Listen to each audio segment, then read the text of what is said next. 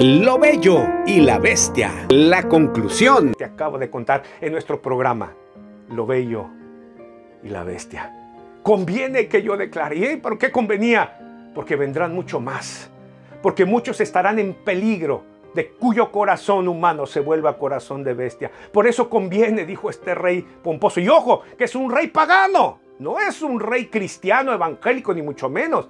Un rey pagano dijo, conviene, porque vendrán muchos más, porque estarán en peligro muchos líderes y gobernantes de convertirse en bestias. Conviene que yo les declare y les diga que hasta que alcé mis ojos al cielo, tuve que pasar siete años, dice el rey.